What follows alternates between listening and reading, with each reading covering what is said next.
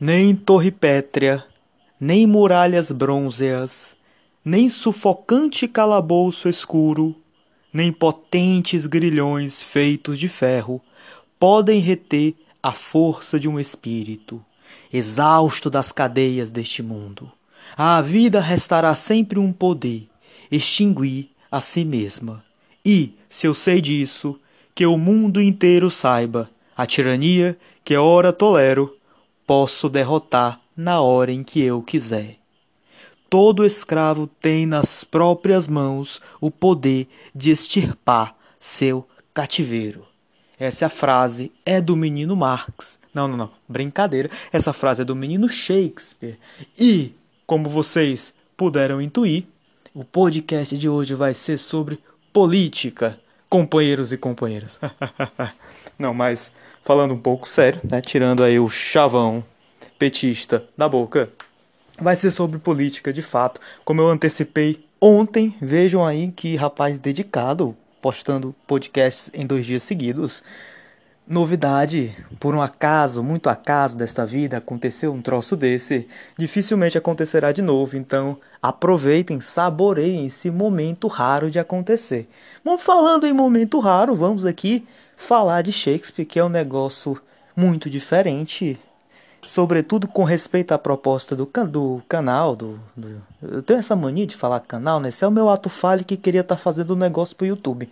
Mas como eu tenho mais o que fazer com a minha vida, então eu tô aqui no podcast que é mais simples e fácil. Eu gravo, não edito e foda-se, né? Isso é muito prático. Então eu estou aqui falando e, como já disse, essa questão de abordar livros de literatura, sobretudo Shakespeare, é muito inusual. Eu mesmo não esperava. Eu tenho uma relação com Shakespeare que foi muito complicada, digamos assim. Eu tentei ler muito novo, não curti tanto. Depois li novamente, curti mais ou menos. Eu acho que é um tipo de autor e tipo de obra que requer uma certa maturidade. Né? Então, à medida que eu, fui, que eu fui envelhecendo, eu fui gostando mais do autor. Hoje eu me pego absolutamente apaixonado. Então, hoje eu vou falar de uma obra, já tenho outra obra aqui, que é Romeu e Julieta, né? Quem sabe um dia eu fale também, mas eu me vejo completamente apaixonado por Shakespeare, sobretudo porque Shakespeare não é o que parece. E essa é a grande questão, e esse é um dos temas centrais desse podcast hoje. Me parece, olhando para a obra de Shakespeare, fazendo essa reconstrução que eu comecei lá com Macbeth, eu expus meus argumentos e aqui eu vejo muitas temáticas daquele podcast passado se repetir ou muitas temáticas daquela obra passada se repetir, isso é porque Shakespeare não é o que parece. Né? E eu aposto também que com Romeu e Julieta as coisas não se passam como vem representado para o grande público ou como a imagem do Shakespeare se construiu, que é um autor, digamos assim, romântico, né? O cara que faz peças, um cara que faz é, também poesias que teriam ali um contexto romântico de um casal, seriam poesias de amor, seriam peças de amor, de romance, pá, e assim como se vende Romeu e Julieta, eu tenho uma forte suspeita de que não é isso, ou então não é só isso, talvez isso seja só um apêndice da obra, porque o conjunto da obra do Shakespeare, o pensamento dele,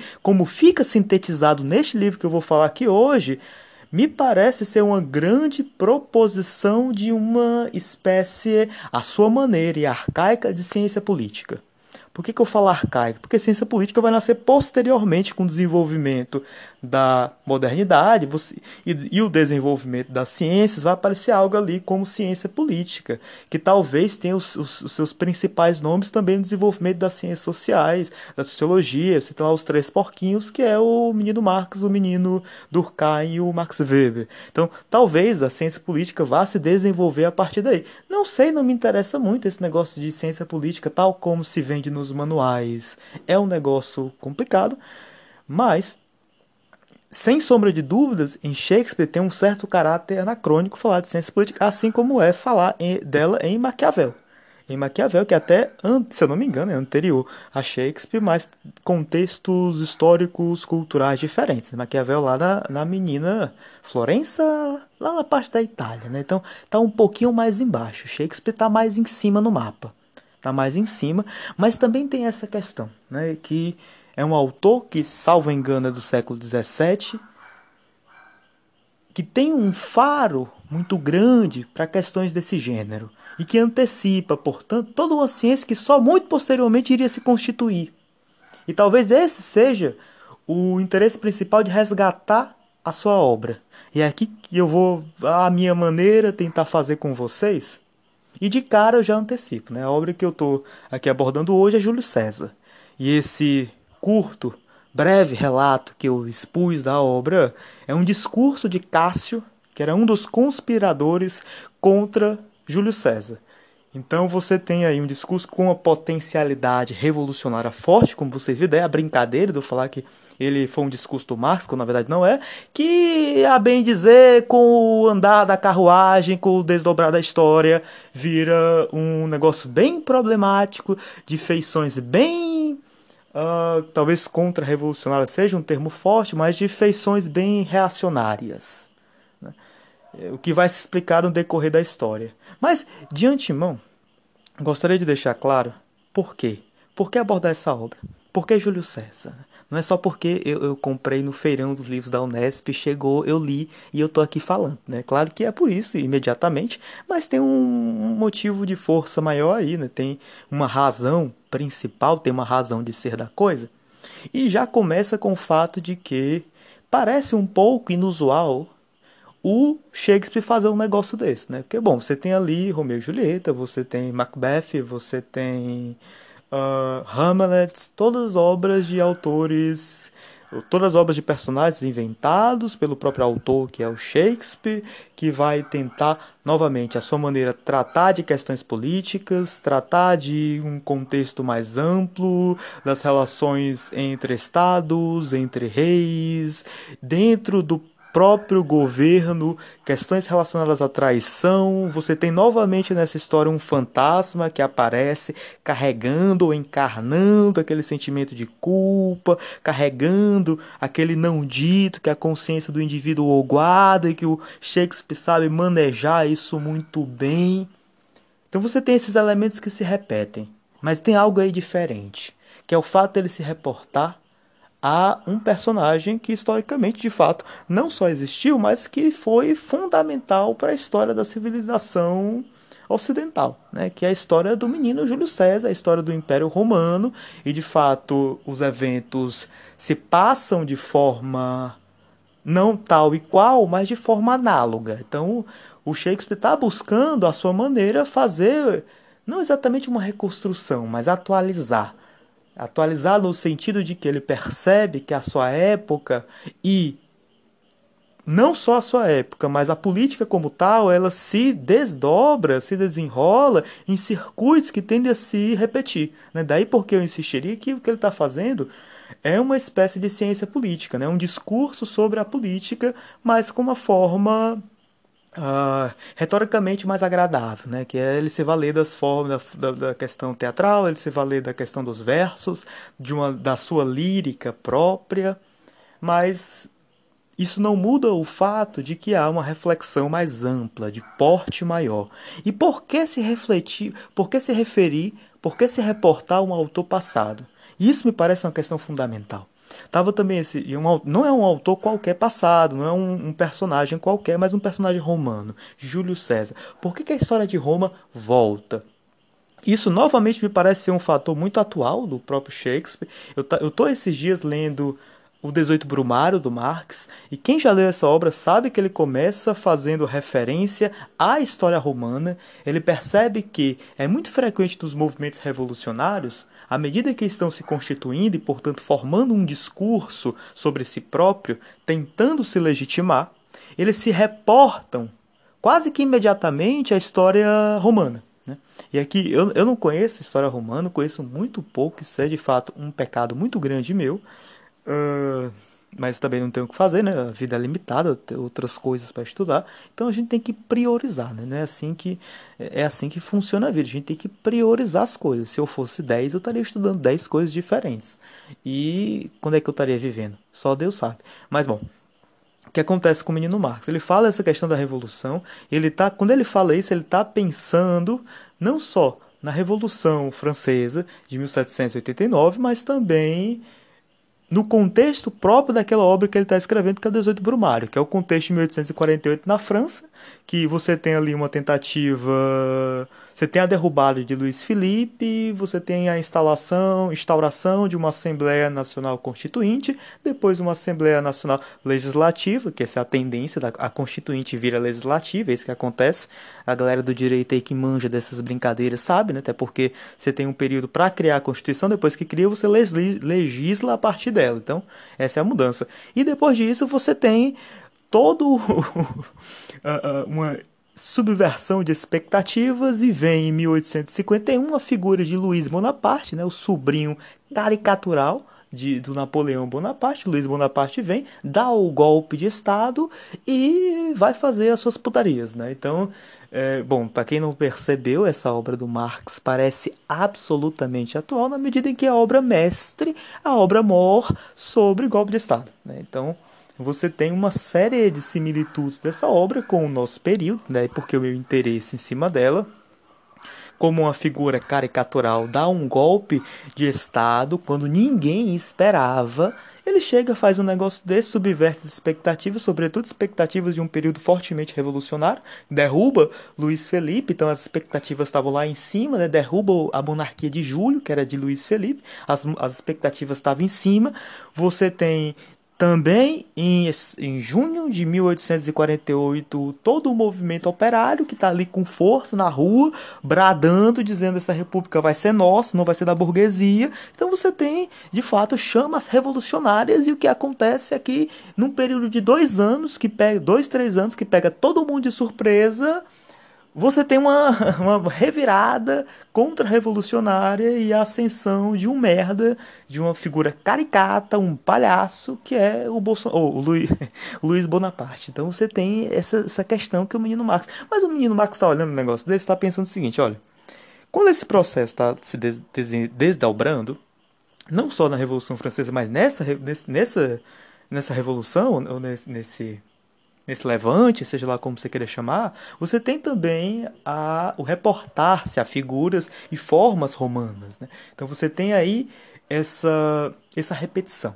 Né? Você tem aí o espírito romano que está habitando sobre vestes novas, vestes francesas, vestes modernas, mas está só repetindo mais do mesmo. Né? Então volta-se frases de efeito, volta-se o calendário romano, volta-se inclusive certas vestimentas romanas. Então você tem esse processo de repetição que tem um destino muito claro de legitimação, em que inclusive o Marx parece não dá tanta atenção a esse aspecto, porque isso volta no Benjamin, e me, lá no Benjamin, nas teses sobre a história, me parece que com muito mais precisão isso volta na, na pena de Benjamin, e ele vai explicar como a revolução não é só um processo de luta material, mas também de luta espiritual, que eu estou reacendendo chamas de povos que lutaram no passado, pereceram, mas que a esperança não morre com eles, mas que continua aí a, a vagar, mais do que vagar, a, como um processo fantasmático, a, a assombrar um período. Então, eu não vou entrar aqui em um debate específico entre Benjamin e Marx. O que me interessa é esse processo de repetição.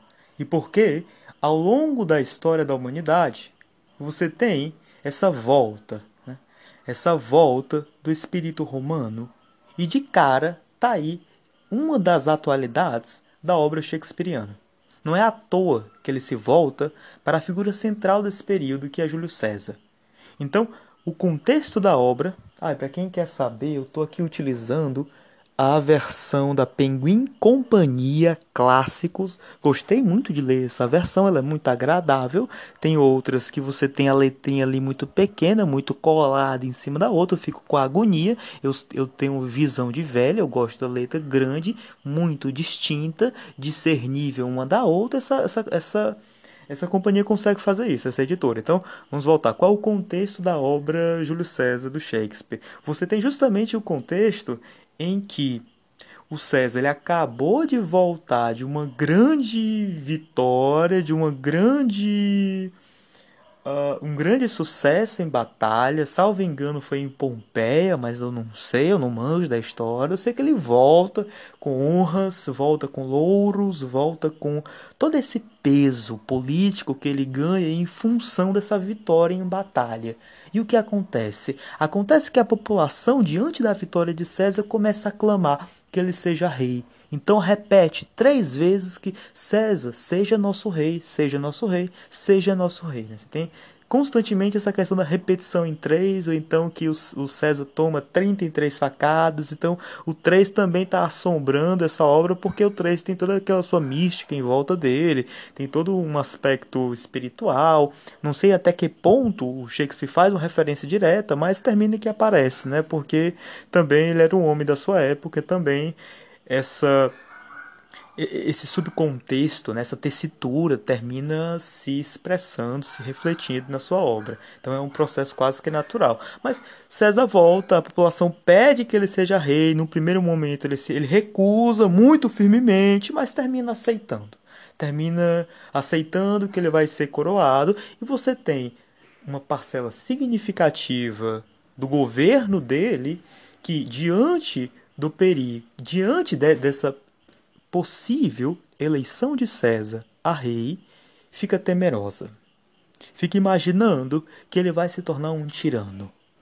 E começa a complotar contra César. Daí o discurso que eu fiz no começo, na abertura desse podcast, que era um discurso de Cássio, que era talvez um, um dos membros mais intelectuais ali presentes, uma das cabeças pensantes, que de fato encabeça o movimento contra César, assim como, e é talvez essa seria talvez uma das figuras centrais de toda a história da toda a história da humanidade, mas sobretudo a história do pensamento, e vamos ver como isso tem desdobramentos na dialética hegeliana, que é a figura de Brutus. Brutus que era uma figura muito respeitada na Roma, que era um amigo próximo de Júlio César, que adorava, o adorava, que o venerava de fato, tinha um, um carinho, uma admiração muito forte, e justamente a primeira facada, uma das primeiras facadas que partem em direção a César é a de Brutus. Então, começa daí, começa daí a questão. Por quê? Há, e isso fica famoso posteriormente, uma frase de exclamação de César quando se encontra almejado pelo seu amigo, fala: exclama, interpela. E tu, Brutus, até tu, Bruto, ou seja, você que eu julgava meu amigo próximo. Então, há aí um aspecto muito interessante. César, que, correspondendo a seu cargo de chefe político, de figura máxima de Roma, prestes a ser coroado recebendo uma legitimidade que talvez antes dele ninguém recebera. Ninguém fora tão aclamado pelo povo. O povo praticamente implorou para que ele aceitasse a coroa. Então, nessa condição que César começava a se sentir cada vez mais importante, quase que invulnerável, ele se depara com um amigo muito querido seu que lhe acerta as costas com uma faca, justo nas costas, onde César não esperava. E isto porque, se havia inimigos que poderiam um dia botar em suspeita, fragilizar o seu governo, esses inimigos eram externos. Como esperar que esse inimigo vinha de dentro da própria Roma, que era um amigo próximo, e não um inimigo exterior, e não um obstáculo externo, como seria quase que o processo natural de se esperar num governo. Essa foi inclusive, bom, para quem escutou o podcast passado viu que eu citei Shakespeare na minha dissertação. Eu citei justamente essa passagem, inclusive ipsis literis, né? esse até tu brutus, né? e tu brutus no latim, e tu brutus, até tu brutus, para manifestar que a dialética hegeliana é talvez uma das formas mais sofisticadas de reviver esse discurso shakespeariano e nos alertar que ela é uma maneira, um método, uma forma de pensamento, um procedimento destinado em última instância a evitar essa surpresa, evitar a surpresa de César que imaginava que os seus inimigos eram exteriores, e de repente, não mais que de repente, percebe que está cercado de inimigos. Dentro da sua própria república, dentro do seu próprio Estado. Ora, é possível analisar a dialética sobre esse corte muito nítido entre duas formas de dizer não, ou duas maneiras de negação, duas maneiras de negar. Você tem a primeira maneira, que é aquela da negatividade simples, abstrata, geral, exterior, que é aquela justamente que vê que a negação se encontra fora, ou que supõe, na mais patente e clara ilusão como aquela que acometia César, que a negação se encontra fora, e que por isso só existiriam inimigos no exterior. Só um obstáculo exterior é que poderia fragilizar a minha posição de força, de garantia, de estabilidade, que eu supunha ter comigo mesmo. Né? Então isso é muito recorrente. Você tem muito frequentemente esta opinião, inclusive é uma opinião que, uh, de certa maneira, molda, de certa maneira, constitui formas ditatoriais, formas autoritárias, o próprio pensamento nazista tinha essa lógica muito clara no seu seio de que só uma figura estranha, um outro, anômalo, que aí era a figura que se encarna na figura do judeu, é aquilo que vai, que está fragilizando a minha estrutura interna, né? a parte de fora. Então, se não fosse esse outro, a minha vida estaria perfeita, a Alemanha estaria indo às mil maravilhas. Se não fosse esse outro, o meu estado não se encontraria fragilizado, não se encontraria perturbado. Perceba que ainda hoje isso é uma lógica, isso é uma lógica muito presente no nosso próprio governo, né? Então nós temos aquela ilusão que eu falei lá no podcast sobre a grande aposta, uma ilusão paraláctica fundamental, que é de supor que se não fosse a pandemia, a nossa economia estaria muito boa, se não fosse a crise de 2008 lá nos Estados Unidos, se não fosse o um movimento na China, se não fosse não sei o que, se não fosse a guerra na Ucrânia, então há um pressuposto muito claro de que a nossa economia é uma potência, é uma força irrefreável, se deixada na sua liberdade própria, mas que está a todo momento sendo atravancada. Bom, isso é um próprio. É, é, isso é uma retórica própria do governo Bolsonaro, inclusive naquele seu caráter mais imediato. Né? Então, sem falar do próprio da, da economia, que é algo mais amplo, mais vasto, que tem toda uma complexidade aí por trás, ele próprio está há quatro anos usando esse discurso de que eu não faço nada porque tem o STF, porque tem o Congresso, tem não sei mais quem. Ah, o obstáculo é sempre exterior. Né? Percebe que isso é uma lógica muito presente, não só na política, mas na vida cotidiana. Isso é algo que nos caracteriza e é aquilo que estava por trás, que estava sustentando o espanto de Júlio César. Ao passo que o que a dialética nos lembra é que isso é uma ilusão absolutamente ordinária, uma ilusão que está destinada, enquanto tal, a levar com que o sujeito que a sustente quebra a cara. Né? E mais do que quebra a cara, em determinados momentos, sobretudo quando tem algo muito importante em jogo, como era no caso dessa história, pode ser uma ilusão absolutamente fatal. Ao passo que, a saída, e uma saída paraláctica muito interessante, é sustentar que essa negação na verdade é interior.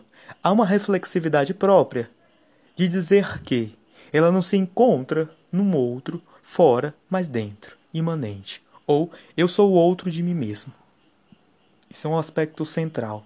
Então, entre sujeito e substância, como muito tempo se imaginara, colocava-se um vazio um espaço e se questionava como ultrapassar esse espaço.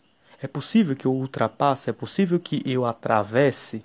Quando na verdade trata-se de pensar que a própria substância é constituída a partir desse espaço. Há uma lacuna paraláctica no seu seio que faz com que ela seja desigual consigo mesma. Daí a reflexividade própria. Né? A lacuna é deslocada e reflexivamente situada no interior daquilo que supunha anteriormente firmemente constituído.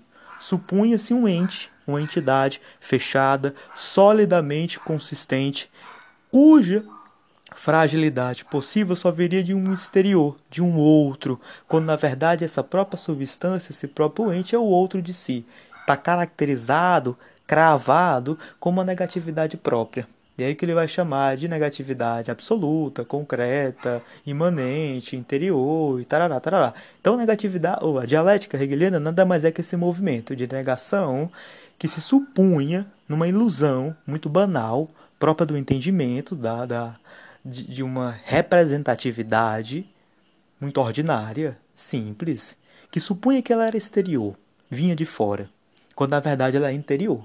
Então você tem uma negação a simples, a exterior, que é negada. Daí, outra maneira de falar de negatividade, negatividade concreta, negatividade absoluta, é negação da negação. Então, eu vou negar essa primeira negação, que é absolutamente ordinária e ilusória. E a partir daí, todo o processo categorial hegeliano, assim como o processo da realidade, porque em última medida, sei, pensar, realidade e categoria no Hegel estão identificados, todo esse processo lógico-ontológico se desenrola a partir desse movimento, de uma negação que se supunha exterior, quando na verdade se apercebe que ela é interior, que ela é imanente, que ela constitui aquilo que só uma metafísica muito débil, muito carente, poderia pensar como um ente consistente e fechado. Daí porque a lógica hegeliana é uma das maneiras mais acabadas e refinadas de se opor a metafísica tradicional. Daí porque é possível argumentar com Zizek e outras pessoas de que com Hegel a metafísica encontra o seu ocaso, ela chega no seu fim, só para ser restaurada posteriormente pelas figuras que acreditavam por fim a metafísica, como Nietzsche, Heidegger, todos caíram na mais clara metafísica. Né? E até boas discussões poderíamos travar sobre se Marx cai ou não numa metafísica desse gênero. Mas tudo bem, não vamos entrar agora nessa questão. E me interessa é que foi esse o aspecto central que eu trouxe para minha dissertação, que eu, expus a, que eu expus a partir da obra do Shakespeare, e isso é algo fundamental. Como eu disse, tem implicações políticas maiores, e que por isso reforça o argumento de que Shakespeare, à sua maneira, está delineando, prefigurando uma espécie de ciência política. Mas isso também essa ciência política suposta em estado de nascença, incipiente, também deixa-se pressentir e sentir outros momentos da obra. Para minha surpresa, o assassinato de César é muito cedo na obra. É talvez no seu primeiro terço dela. Você tem ali um, no primeiro momento Após a vitória de Júlio César, a aclamação do povo, você tem as pessoas no interior do seu governo começando a se questionar, começando a formar coalizões para derrubar ele, coalizões para uh, ampliar o número de adeptos e um auxilia o outro e um fortifica o outro, um vai livrando as dúvidas do outro. Então você tem no começo aqueles discursos que pareciam proto-revolucionários, quando na verdade visam muito mais atender um interesse próprio. E aí que está a questão, né? que vai ficar muito clara depois. Porque logo após o assassinato de César, esses revoltosos se encontram com um dilema. Pô, peraí, o que é que vamos fazer? A população ama Júlio César e nós o matamos. E agora? Como é que essa população vai nos receber? Então a tarefa imediata, né, logo após o assassinato, é tentar se justificar, é tentar, em alguma medida, fazer com que o povo passe para o seu lado. E aí vem outra questão que já estava presente no podcast passado sobre Júlio César, já estava presente em Macbeth que retorna, que é a força da retórica. Mas diferente daquela outra obra em que eu falo da retórica do eleito, aqui nós temos uma retórica diferente.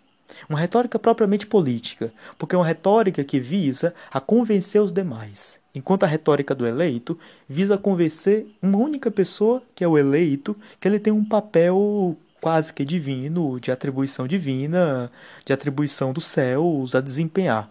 Aqui eu tenho que convencer o povo de que aquele ato que eu tomei era justificado. Ou seja, trata-se de uma questão de legitimação. Como é que eu faço isso? E aí vem a questão do discurso. Vem o Brutus, que, como eu disse, era uma pessoa muito respeitada, muito adorada também em Roma, falar. Não só Brutus, mas também Cássio. Talvez os, membros cuja retórica seja mais refinada ali dentro. E por isso, membros que, em certa maneira, são personagens intelectuais. Né? E aí você tem um certo comentador que vai falar que Brutus, na obra de Shakespeare, é o seu primeiro personagem intelectual. Por quê? E aí que está a questão. E aí que está também o problema da coisa. Ele tenta justificar de diferentes maneiras, fazendo com que o povo se aperceba que se deixasse o César viver seguir o rumo, seguir o caminho da sua vida, o caminho natural, tal como as coisas estavam se dando, se desenrolando, existia uma forte possibilidade de que César se tornasse um tirano. O que motivou, dizem eles, para si próprio. E aí você tem que sempre colocar em suspeita aquilo que o indivíduo diz de si próprio, diz sobre si próprio. Raramente isso revela a verdade pois eles diziam para si próprio que o que motivou o ato foi o medo de que César se transformasse num tirano. Logo que botasse a coroa na cabeça, logo que sentisse o poder indescritível, incomparável que o povo estava cedendo a ele, que o povo estava delegando a ele. Sob a suspeita, o risco dele virar um tirano, que até agora, de fato, nada dava a entender que seria ocorrer, mas sob essa suspeita levou-se a cabo tal ato. Tanto é que são várias as vezes em que esses personagens se valem do termo de serem médicos da pátria. Né? Estão ali para curar, estão ali para acabar com uma doença. Perceba que não é médico de si próprio, não é médico de fulano de tal, de cicrano, mas é da pátria é de um todo. Poderia ser muito bem o médico do povo, poderia ser muito bem o representante do povo, poderia ser muito bem o representante da nação, mas é médico da pátria. Tudo isso indicando que esse ato não tem uma fundamentação própria, no sentido uma fundamentação pessoal, personalística, arbitrária. E é muito interessante porque o Brutus ele era amigo do César, gostava muito dele, respeitava muito ele. Então você tem a todo momento o Brutus falando: gente, eu fiz isso com muito pesar.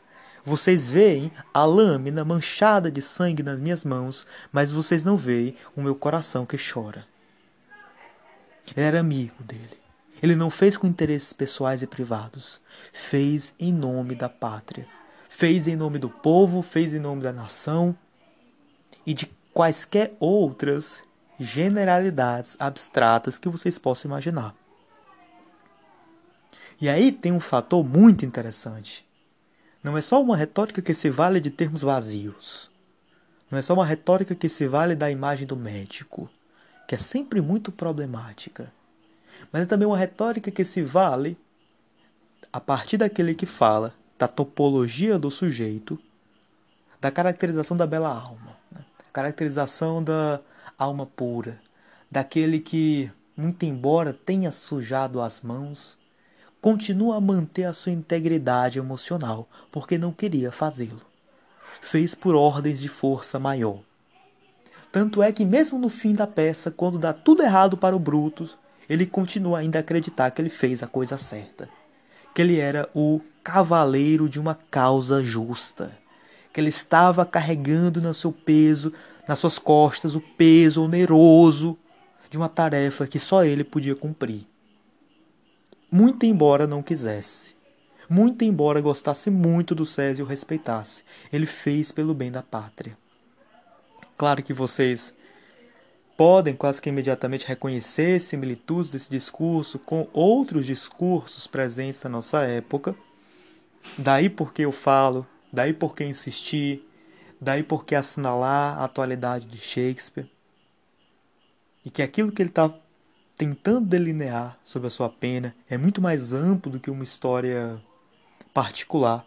Não é à toa que ele é um clássico. Né? Não é só porque um bando de velhos lá em Oxford decidiram que não, esse aqui vai ser é, um componente da bibliografia básica dos cursos de letras, dos cursos de literatura, and, and so on, and so on. Não, não é por isso.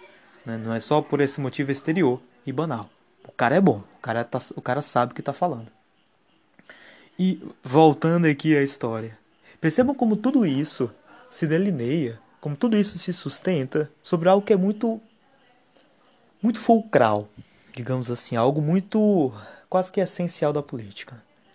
Desde naquela época, e aqui a gente pode pensar ou a época de Shakespeare ou a época de Júlio César, você tem a política se desenrolando sobre afetos, cujo afeto central é justamente aquele do medo. Ele joga com o medo do povo. Ele joga com a imagem de que, caso César se torne rei, ele necessariamente se tornará um tirano, e portanto o povo que até então guardava sua liberdade se tornariam escravos. Então ele pergunta de forma muito incisiva e de forma muito contundente: vocês preferem o quê?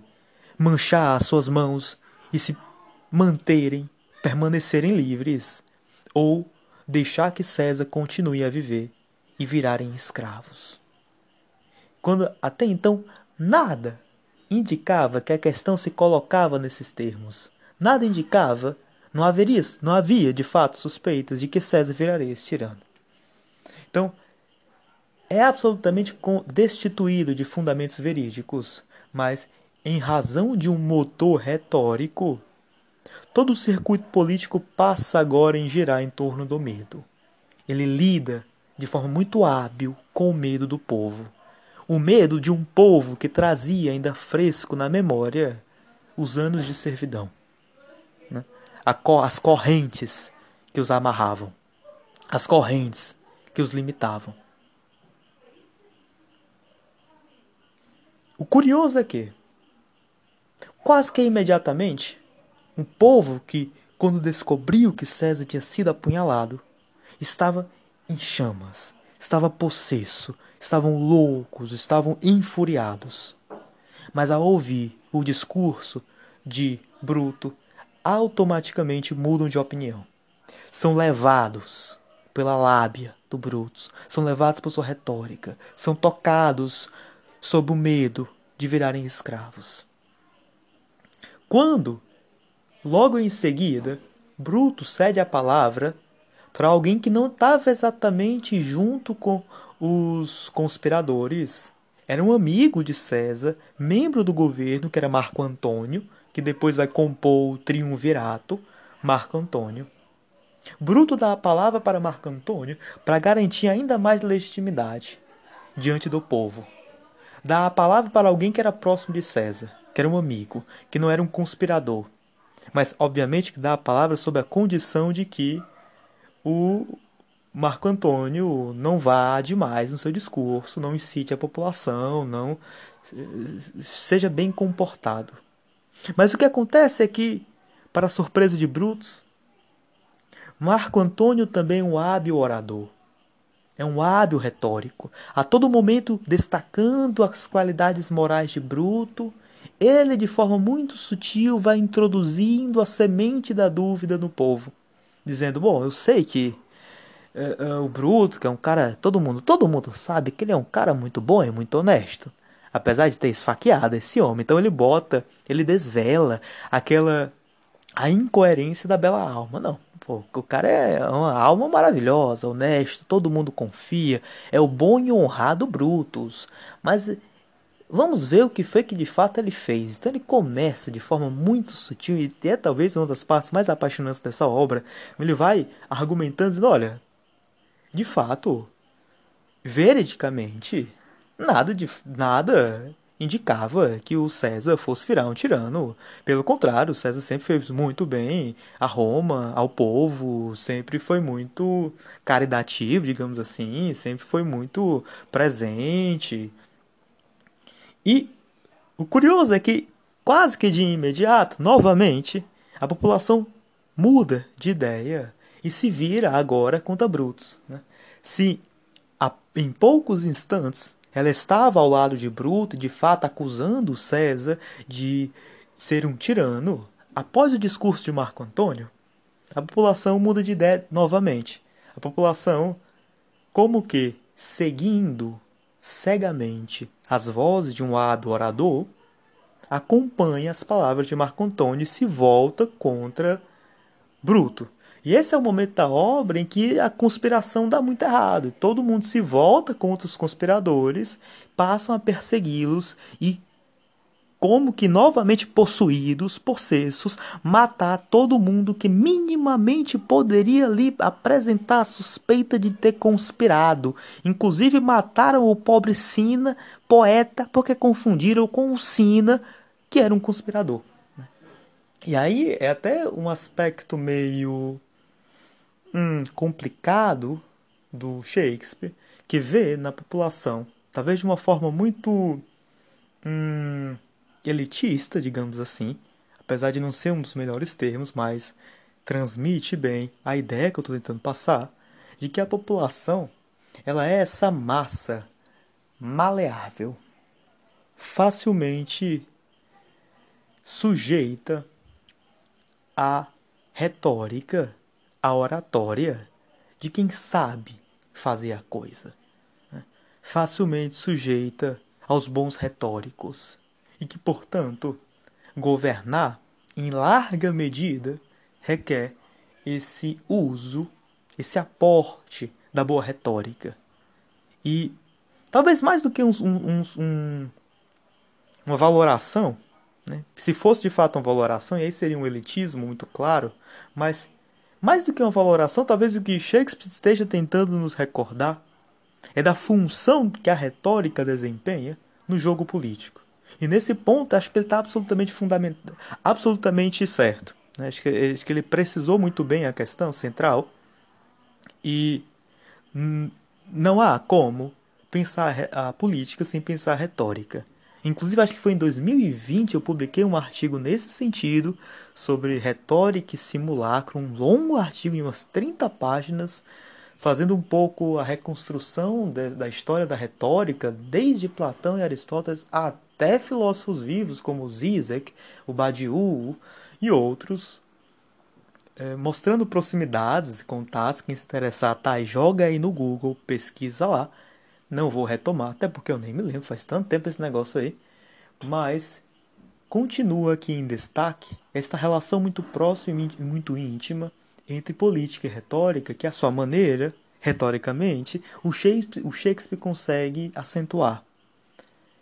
E isso demonstra, dentre outras coisas, sobretudo, a atualidade do pensamento do Shakespeare, a atualidade da sua obra. Então, e mais do que isso, como a sua maneira ele tenta delinear uma ciência política. Como já repeti várias vezes, vou continuar repetindo, porque eu penso que isso não é pouca coisa. Sobretudo para um autor do século XVII, num, num localzinho quase que perdido. Né? E, bom, digo isso porque eu de fato não conheço a geografia da coisa, mas não deixa de ser surpreendente como você pode atualizar histórias passadas e que como você pode dar continuidade a certas verdades, como você pode ter reencontros com autores e obras que você considerava em certa medida dados fechados, ou que você supunha que trabalhava somente temáticas específicas, e aí com o amadurecimento você vê que a questão é mais ampla e talvez o que sobra aqui é deixar a recomendação? Leiam o Menino Shakespeare Leiam essa peça, Júlio César, ela é pequena, ela é interessante, mais do que o conteúdo, deve também ser levado em consideração a forma como ela é escrita, é muito gostoso de ser lido. No mais, é isso. Forte abraço.